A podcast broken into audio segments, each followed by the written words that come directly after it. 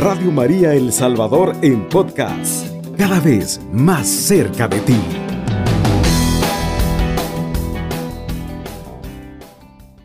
Bueno, queridos hermanos y hermanas, vamos a hablar, esta reflexión se titula Los dos caminos. Nosotros tenemos dos caminos, uno de la vida y otro de la muerte. La diferencia entre ambos es bastante grande, es una gran distancia. El camino de la vida es el camino de Dios, ese camino que nos ha brindado, ese camino que nos, del cual nos habla las escrituras, la palabra de Dios. Pero ojo, este camino en apariencia angosto y estrecho, difícil de transitar y por lo que por ese camino no va mucha gente. Muchos no vamos por ahí. En cambio está el camino de la muerte también. Y ese es bastante ancho, tiene mucho espacio y por sobre todo, fácil. Pero fácil, fácil, fácil, así como usted lo oye, fácil de transitar. Pero lo fácil es optar por el camino de la muerte. Pero lo realmente bueno es elegir el camino de la vida, porque es el que Dios nos pide, es el que Dios nos ha brindado. Para eso Dios nos ha dado la libertad de, de, de saber escoger, de saber decidir, ya mostrándonos como decimos nosotros, las cartas sobre la mesa, ¿verdad? Abiertas. Ya para que distingamos qué es lo bueno y qué es lo malo, qué nos conviene y qué es lo que no nos conviene. Por eso vuelvo y le repito, realmente lo bueno es elegir el camino de la vida, porque el destino del camino de la vida es la vida eterna, es la plenitud del amor de Dios, ese camino que Dios nos ha brindado y nos dice, eh, hijos míos, por aquí tienen que transitar. Por eso le envié a mi hijo para que le sirviera de guía y les, devolviera la vida, para que obtuvieran vida eterna. Pero tienen que seguir el camino que yo les indico. Mientras que ese destino que nosotros debemos de transitar, por el cual debemos ir, hay que tener cuidado de no confundirnos con el camino de la muerte. Porque el camino de la muerte es la muerte. Pero entonces, ¿por qué se debe elegir el camino de la muerte? Podemos hacernos la pregunta, ¿verdad? Pero el camino de la vida es caridad. Pues si tuviera el don de profecía y tuviera y conociera todos los secretos y todo el saber, si tuviera fe como para mover montañas, pero no tengo amor, no sería nada. De nada serviría. Si repartiera todos mis bienes entre todos los necesitados, como dice la palabra de Dios, si entregara mi cuerpo a las llamas, pero no tengo amor, de nada me serviría. Y todo esto lo dice el 1 Corintios capítulo 13, versículos 2 y 3. Pero ¿qué es la caridad? La caridad es el amor de verdad. Aquel que puede amar incluso al enemigo. Es el amor que nos ha mostrado Jesús en la cruz. Esa prueba de amor que nadie la pasaría. Estoy seguro que nadie. Porque Jesús conoció todos los dolores de todos, de todo el mundo. Jesucristo murió en la cruz y no se resistió a la injusticia, sino que nos amó hasta entregar voluntariamente su vida por nosotros, hasta derramar sangre por nosotros, esa sangre por la cual nosotros teníamos que haber pagado y no Él. Pero Él pagó por nosotros. Entonces por eso debemos de elegir el camino de la vida. Porque si escogemos el camino de la vida, le estamos diciendo a Dios, te amamos Señor. Es amar a Dios, es amar a todos los hombres y hacerlo en todo momento. No solo cuando yo quiero y escojo a quién hacerlo y a quién no. Hay que empezar por, por aquellos que están más cercanos a nosotros y acabando por nuestros enemigos. Es dejarse robar, es dejarse matar, es dejarse difamar, etc. Todo lo que pasó el Señor lo tildaron de loco, lo tildaron de todo. Y hay que, hay que devolver a todo esto solo amor, solo con amor. ¿Verdad? Por eso es que la palabra nos dice que si nos difaman, que si nos dicen todo, respondámosles con amor. No se lo van a esperar esa respuesta. Y hay gente que la puede dejar hasta estupefacta, esperando un ataque de parte suya. Pero si usted le responde con amor, las cosas pueden cambiar. Usted puede cambiar ese momento. Usted puede cambiar desde ese momento el rumbo de su vida, porque está tomando el camino de Dios. Y así de sencillo es decir, que si podría hacerlo o no, pero será imposible llegar a practicarlo. Pues si nunca lo probamos y lo ponemos en práctica, nunca nos vamos a dar cuenta. Y se puede hacer, porque hasta, hasta Jesucristo lo hizo. Jesucristo lo hizo y Él lo ha hecho posible. Lo que para nosotros es imposible, Él lo hizo posible. Él ya nos ha abierto el camino de la vida y nos ha enseñado claramente con su vida. Y digo lo que Jesús responde en, en, Juan capítulo 14, versículo 6. Yo soy el camino, la verdad y la vida. Nadie va al Padre sino por mí. Palabra del Señor, gloria a ti, Señor Jesús. Jesús y su forma de vivir es el camino de la vida. El único camino verdadero que debemos de seguir. Vivir siempre por amor al otro, a nuestro prójimo y a nuestro enemigo. Pero eso significa negarse a uno mismo y precisamente por eso poca gente lo toma. Por eso poca gente decide hacerlo. Porque yo tengo que negarme a mí mismo y pensar en el prójimo. Por eso debemos de pensar bien qué camino queremos tomar.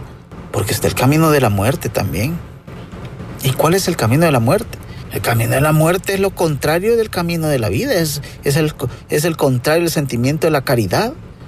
Vivir siempre por, por amor a ti mismo, por, por, por los deseos de satisfacer a tu vientre, porque solo vas a pensar en ti, en tu gusto.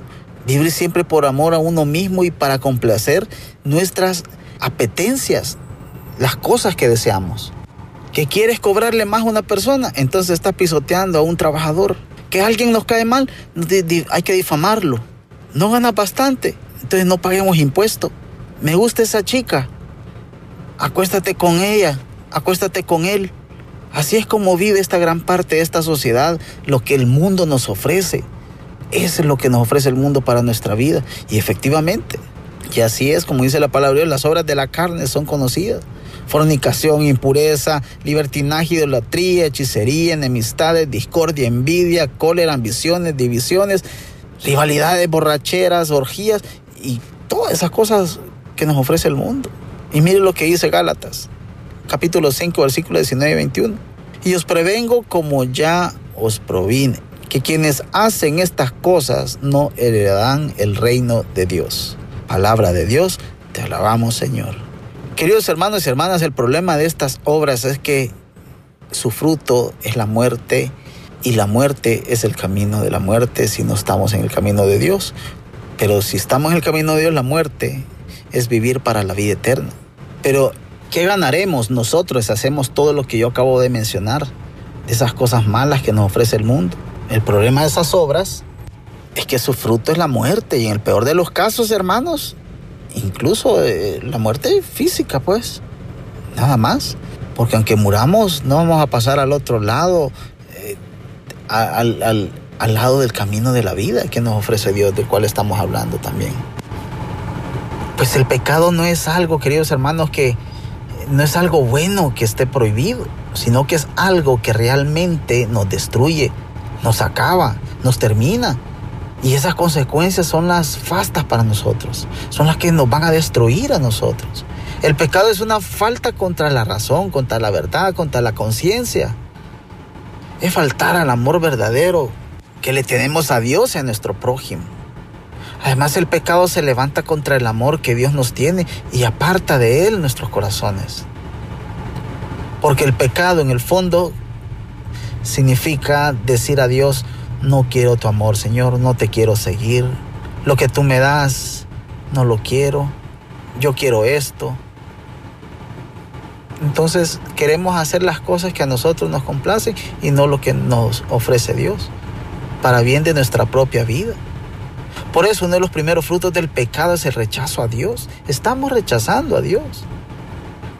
Pero además una vez hemos usurpado el lugar de Dios, hemos faltado a Dios. ¿Quién es el otro para contradecirme? De esta forma, el pecado se cobra cada vez más y más víctimas. Va dando lugar al sufrimiento que hoy y, que por, muchos lugares en el mundo nos damos cuenta. Pero la gran pregunta es, ¿qué eliges tú? ¿Qué elijo, ¿Qué elijo yo? ¿Qué elegimos nosotros? Es una pregunta bien importante. ¿A dónde quieres llegar tú? ¿A dónde queremos llegar nosotros? ¿Queremos llegar a la vida o a la muerte? Porque yo en lo personal quiero llegar a la vida y me imagino que tú también, hermano, tú que me estás escuchando a esta hora a esta hora del día que nosotros estamos pensando en el amor de Dios, en el camino de seguir a Dios. alimentándonos de su palabra, alimentándonos con el pan espiritual. Porque la invitación por parte de Dios es bien clara, hermanos, es muy clara. Y eso lo encontramos en Mateo capítulo 7, versículos 13 y 14, que dice así, la invitación por parte de Dios es clara. Oiga lo que dice la palabra de Dios. Entrad por la puerta estrecha, porque ancha es la puerta y espacioso el camino que lleva a la perdición, y muchos entran por ellos. Qué estrecha es la puerta y qué angosto es el camino que lleva a la vida, y pocos dan con ellos. Palabra del Señor, gloria a ti, Señor Jesús. Es cierto, hermanos, que el pecado parece al principio ser más apetitoso.